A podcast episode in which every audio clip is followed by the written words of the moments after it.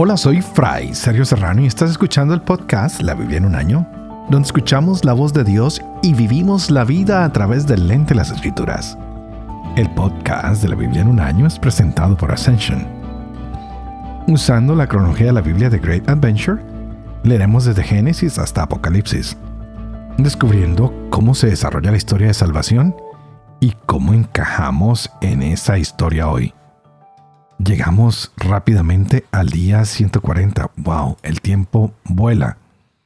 Hemos visto la parte final, o estamos viendo la parte final del segundo libro de Samuel. Hoy estaremos en el capítulo 22. Y dentro de dos programas más terminaremos este segundo libro que ha sido muy interesante, donde nos muestran las altas y las bajas de David. Y a la misma vez estamos leyendo el libro de Crónicas, donde todo parece perfecto para David, está organizándolo todo, todo lo deja bien planeado, maravillosamente puesto. Se nota que es un hombre muy sabio, de mucha inteligencia, de mucha capacidad, tanto militar como administrativa. Mientras que en el libro de Samuel se nos muestran sus momentos ah, difíciles, de oscuridad, podríamos llamarlo, de pecado. El día de ayer vimos un pequeño recuento de los tres días de hambre que hubo en Israel y también nos dábamos cuenta de algunas necesidades que tenía el pueblo y como una reconciliación con los demás pueblos. Y ya entra el reino de David, hoy tendremos algo muy, muy, muy bello que es como un resumen de la vida de David en uno de sus salmos, donde encontramos a un hombre que confía en el Señor un hombre que es valiente, pero que sabe que su fuerza proviene de su confianza en Yahvé. Vamos a ver cómo las palabras de este salmo se cumplen en los momentos claves de la vida de el rey David, cómo él tiene que luchar contra el pecado, contra la maldad, que tratan de esclavizarlo a él y tratan de esclavizarte a ti y a mí, pero siempre tenemos que confiar en el poder inmenso de Dios y ahora pues tenemos a la persona Jesucristo que está con nosotros y nos ayuda y nos da ese poder. Por eso hoy es un día maravilloso con estas lecturas que tenemos. El segundo libro de Samuel, capítulo 22, el primer libro de Crónicas, capítulo 27 y el Salmo 41. Este es el día 140. Empecemos.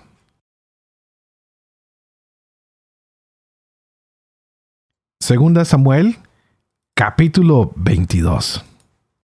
David dijo a Yahvé las palabras de este cántico el día que lo salvó Yahvé de la mano de todos sus enemigos y de la mano de Saúl.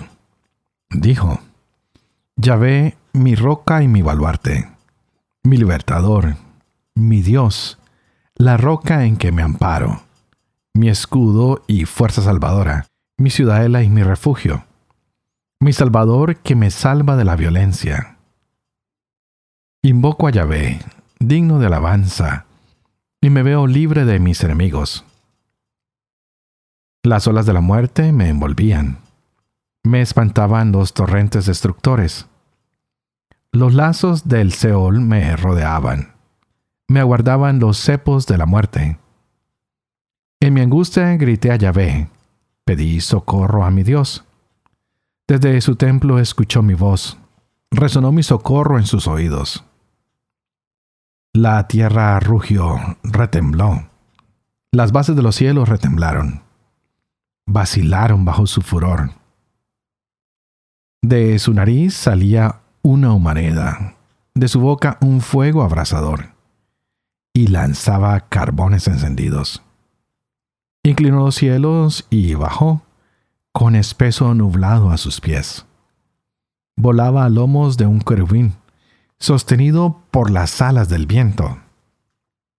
Se puso como tienda un cerco de tinieblas, de aguas oscuras y espesos nubarrones. El brillo de su presencia despedía granizo y ascuas de fuego. Tronó Yahvé desde los cielos, lanzó el Altísimo su voz, disparó sus saetas y los dispersó. La cantidad de rayos los desbarató. El fondo del mar quedó a la vista.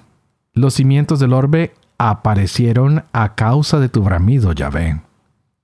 Al resollar el aliento en sus narices. Lanzó su mano a lo alto y me agarró para sacarme de las aguas caudalosas. Me libró de un enemigo poderoso, de adversarios más fuertes que yo. Me aguardaba en el día de mi ruina. Mas Yahvé fue un apoyo para mí. Me sacó a campo abierto. Me quería y me salvó. Mi rectitud recompensa Yahvé. Retribuye la pureza de mis manos pues guardé los caminos de Yahvé y no me rebelé contra mi Dios, pues tengo presentes sus normas. Sus preceptos no aparto de mi lado. He sido irreprochable con él, y de incurrir en culpa me he guardado. Yahvé retribuye mi rectitud, según mi pureza que está ante sus ojos. Con el leal te muestra leal, intachable con el hombre sin tacha con el puro eres puro y sagaz con el ladino. Tú que salvas a la gente humilde y abates los ojos altaneros. Tú, Yahvé, eres mi lámpara, mi Dios que alumbra mis tinieblas. Con tu ayuda yo fuerzo el cerco, con mi Dios asalto la muralla. Dios es íntegro en su proceder. La palabra de Yahvé acrisolada, escudo de quienes se acogen a él. Pues, ¿quién es Dios fuera de Yahvé? ¿Quién roca sino solo nuestro Dios? El Dios que me ciñe de fuerza y hace mi conducta irreprochable, que hace mis pies como de siervas y en las alturas me sostiene en pie, que adiestra mis manos para la lucha y mis brazos para tensar el arco. Tú me das tu escudo victorioso, multiplicas tus cuidados conmigo al andar ensanchas mis pasos, mis tobillos no se tuercen. Persigo a mis enemigos, los deshago, no vuelvo hasta que acabo con ellos. Los machaco, no pueden levantarse, sucumben debajo de mis pies. Me ciñes de valor para el combate. Sometes bajo mi pie a mis agresores. Pones en fuga a mis enemigos. Exterminas a los que me odian piden auxilio y nadie los salva.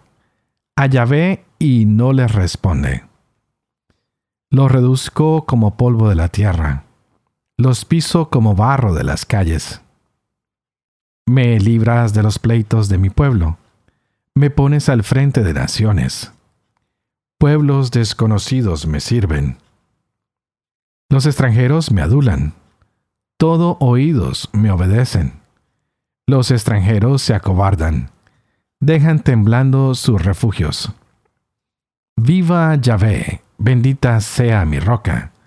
Sea ensalzado mi Dios Salvador, el Dios que me concede la venganza y abate los pueblos a mis plantas. Tú me libras de mis enemigos, me exaltas sobre mis agresores, me salvas del hombre violento. Por eso te alabaré entre las naciones. En tu honor, Yahvé, cantaré.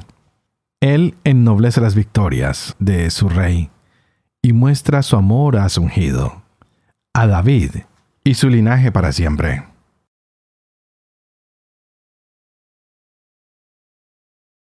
Uno Crónicas, capítulo 27. Por lo que se refiere al número de los hijos de Israel.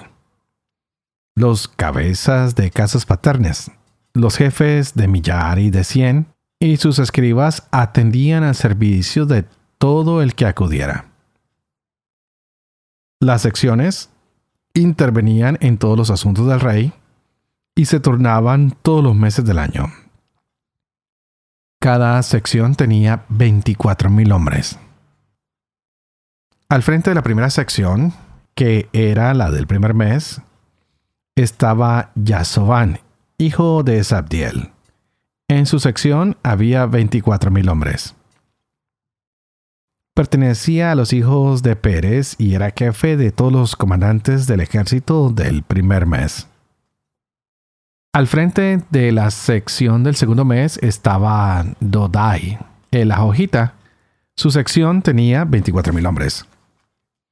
Jefe del tercer ejército para el tercer mes era Benaías, hijo del sacerdote Joada. En su sección había 24.000 hombres. Este Benaías era uno de los 30 valientes y se hallaba al frente de ellos. En su sección estaba su hijo Amisabad. El cuarto para el cuarto mes era Asael, hermano de Joab. Le sucedió su hijo Zebadías. En su sección había 24.000 hombres. El quinto para el quinto mes era el jefe Samá, el Sarejita, cuya sección constaba de 24.000 hombres. El sexto para el sexto mes era Ira, hijo de Iques, el Tecoita, y en su sección había 24.000 hombres. El séptimo para el séptimo mes era Heles, el Pelonita, de los Benjaminitas. Su sección constaba de 24.000 hombres. El octavo para el octavo mes era Sibekai de Husá, el Sarejita. Su sección constaba de 24.000 hombres. El noveno para el noveno mes era Avieser, de Anatot de los Benjaminitas. En su sección había 24.000 hombres. El décimo para el décimo mes era Maharai, de Netofá, Sarejita. Su sección constaba de 24.000 hombres. El undécimo para el mes undécimo era Benaías, de Piratón, de los Efrainitas. Su sección tenía 24.000 hombres. El duodécimo para el mes duodécimo era Heldai, de Netofá, de la estirpe de Otniel. Su sección comprendía 24.000 hombres. Jefes de las tribus de Israel. Jefe de los Rubenitas, Eliezer, hijo de Sicri. De los Simeonitas, Cefatías, hijo de Maacá. De los Levitas, Hasabías, hijo de Kemuel. De Aarón, Sadoc. De Judá, Eliú, uno de los hermanos de David, de Isaacar, Onri, hijo de Miguel. De Zabulón, Gismaías, hijo de Abdías. De Neptalí, Jerimot, hijo de Arriel. De los Efrainitas, Oseas, hijo de Asasías. De la media tribu de Manasés, Joel, hijo de Pedayas. De la media tribu de Manasés en Galaad, Gidó, hijo de Zacarías. De Benjamín, Yaasiel, hijo de Abner. De Dan, Azarael, hijo de Jerohán. Estos son los jefes de las tribus de Israel. David no hizo el censo de los que tenían menos de 20 años, porque Yahvé había dicho que multiplicaría a Israel como las estrellas del cielo. Joab, hijo de Sarbia, comenzó a hacer el censo, pero no lo acabó pues con ese motivo la cólera descargó sobre Israel. Por eso su número no alcanza el número de los anales del rey David.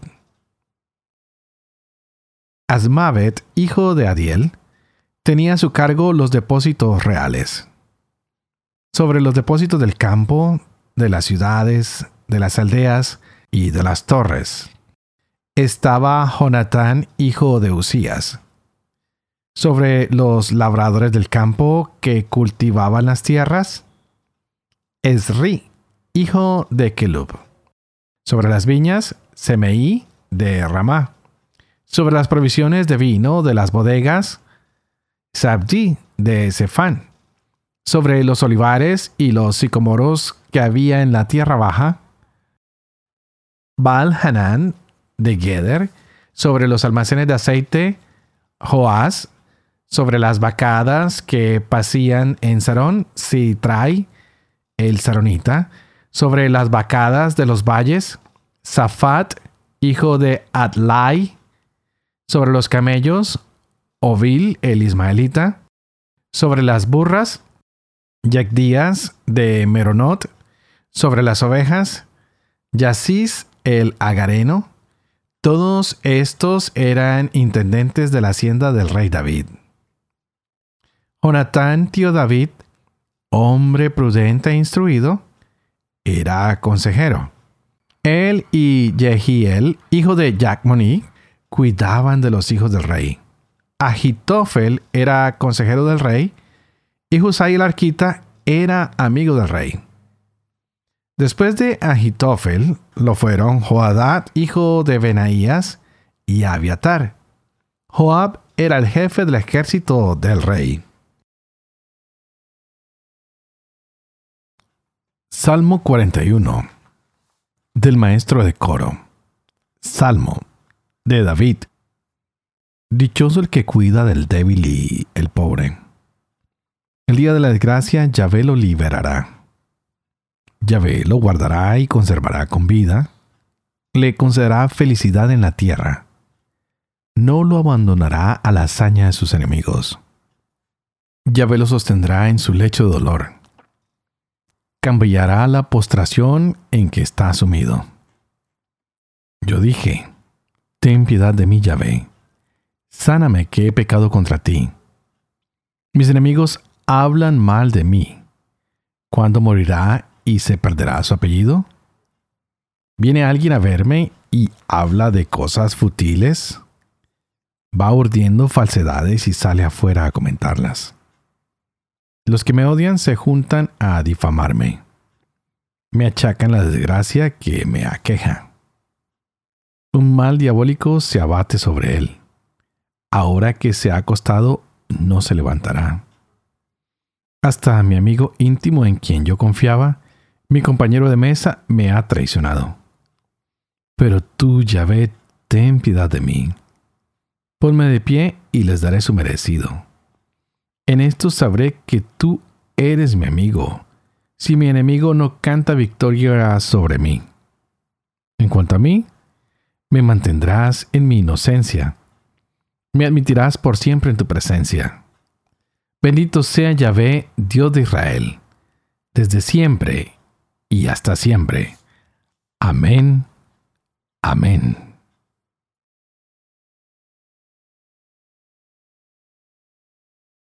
Padre de amor y misericordia, tú que haces elocuente la lengua de los niños, educa también la mía, e infunde en mis labios la gracia de tu bendición. Padre, Hijo y Espíritu Santo. Y a ti te invito para que pidas al Espíritu Santo que abra hoy nuestra mente y nuestro corazón para que podamos gozarnos de esta hermosa palabra que se nos regala el día de hoy. Y estábamos viendo en el día de ayer las batallas de David, un poco lo que fueron los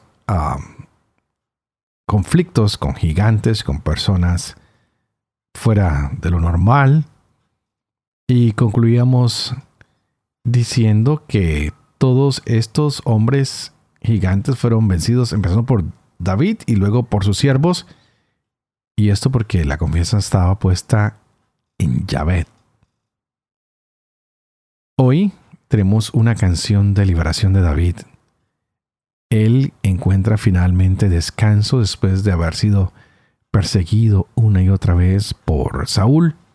Y retomamos estas palabras que las encontramos también en los salmos que hemos venido leyendo, y especialmente cuando leímos el Salmo 18, si mal no estoy. Y muy posiblemente todos estos momentos son los que invitan también a David a decir, el Señor es mi pastor, nada me falta. Pues él sabe que mientras esté con el Señor, mientras su actuar sea justo, sea correcto, de la misma manera Dios va a responder. No lo va a abandonar, no lo va a dejar solo. David hasta ese momento se había mantenido amante de cuidar de que todo lo que pasara fuera de manera correcta, de manera ah, que no fuera a molestar a Yahvé. Más adelante nos dimos cuenta que las acciones cambiaron y por ende los resultados cambiaron. Le empezó a ir un poco mal a David, por no decir que bastante mal. Por eso hoy él dice, el Señor es mi roca. Y pues sabemos que en los tiempos de David, como en los tiempos de hoy, cuando uno va caminando por mucho tiempo, uno busca una roca donde pueda descansar. Y esa misma roca se puede convertir en una fortaleza donde nos podemos esconder en caso de batalla o para construir. Y él dice, el Señor es mi roca, porque ha sentido que Yahvé ha sido la protección para su vida. Yahvé es quien le ha dado la libertad, quien lo ha protegido de sus enemigos y quien lo ha librado de todas las tentaciones. Por eso ya vemos que David confía en Yahvé y dice, Él es mi fortaleza. No solamente mi roca, sino es mi fortaleza, es decir, en quien Él ha puesto su fe, en quien Él ha confiado. Yahvé se ha convertido en ese escudo que ha protegido a Yahvé, eh, perdón, que ha protegido a David de tantas y tantas cosas que, que le han pasado. Así que, ¿para dónde más va a mirar él si no es hacia Yahvé quien se ha convertido en su refugio, en su salvación, en su liberador y el quien lo ha librado incluso de la violencia, de perder la vida? Tal vez hoy no entendemos mucho estos ejemplos de que sea Él nuestra roca. Estamos inmersos en el mundo de la tecnología, ya casi ni salimos. Hay pocas personas que les gusta incluso caminar afuera. Y cuando nos hablan de Dios y estas cosas nos parecen un poco monótonas, ¿no? Porque no es la experiencia de nuestro diario caminar. En cambio, David era un hombre duro, un hombre tosco, era impulsivo, pero bueno, que caminaba por los valles, por los desiertos, por todos lados, llevando los rebaños, ahora llevando el ejército. Pero es un hombre lleno de bondad, que se ha sentido bendecido. Hoy nuestros trabajos son más de oficina, de ciudad. Y tenemos que buscar la forma de cómo Dios se nos presenta en estos momentos, cómo podemos disfrutar nuestra vida con Él, cómo toda esta prosperidad, cómo todas estas comodidades materiales pueden conducirnos a vivir realmente en una manera que satisfaga nuestra vida espiritual, que satisfaga nuestra vida de encuentro con Dios, que satisfaga todas nuestras limitaciones, sabiendo que Dios está ahí para nuestro bien, que Dios está para luchar con nosotros, que Él sigue siendo nuestra roca, que Él sigue siendo nuestro escudo, que Él sigue siendo el que nos defiende ante tantos retos que tiene el mundo para nosotros hoy. Pudiéramos también nosotros también decir que como un siervo que busca esas corrientes de agua, de agua viva, así tú y yo podemos estar hoy buscando por ese Dios que calma nuestra sed, que calma las angustias de nuestra alma, de nuestra existencia, de este mundo de mensajes rápidos, de comunicación rápida, donde no dan tiempo ni de pensar cuando ya pan estamos pasando a otro tema, a otra situación. Es un panorama bastante fuerte de mucha velocidad y que podemos decir como lo decía David, que encontremos ese descanso en el Señor, que lo anhelemos a Él como ese arroyo al cual yo anhelo para tener donde calmar mi sed, a ese Dios vivo que seca a veces nuestras lágrimas, a ese Dios que calma nuestras nostalgias, que cuando desfallecemos nos levanta, a ese Dios que podemos alabar porque Él es nuestra salvación, que cuando nos sintamos desfallecer, recordemos que Yahvé ha estado con nosotros en todo momento, que su Hijo Jesucristo está con nosotros, que el Espíritu Santo nos ilumina y podamos decir, Dios, realmente tú eres mi roca. Sé que a veces me olvido de ti, pero tú no te olvidas de mí. Aunque todos mis adversarios me rompan mis huesos o me ataquen, no voy a desfallecer, porque en ti está mi salvación porque tú eres mi escudo, mi roca, mi refugio. Y antes de terminar, por supuesto, por favor, les pido una vez más que oren por mí, para que pueda ser fiel a este ministerio y compartir la palabra. Gracias a Dios, ya mi voz está mucho mejor, gracias a sus oraciones en las cuales he puesto mi confianza. Pues pidámosle también al Señor y pidan por mí para que yo pueda vivir con fe esto que leo, esto que comparto, para que pueda enseñar siempre la verdad y para que yo también pueda cumplir lo que he enseñado. Y que la bendición de Dios Toporoso, que es Padre, Hijo y Espíritu Santo, descienda sobre cada uno de ustedes y los acompañe siempre. Que Dios los bendiga.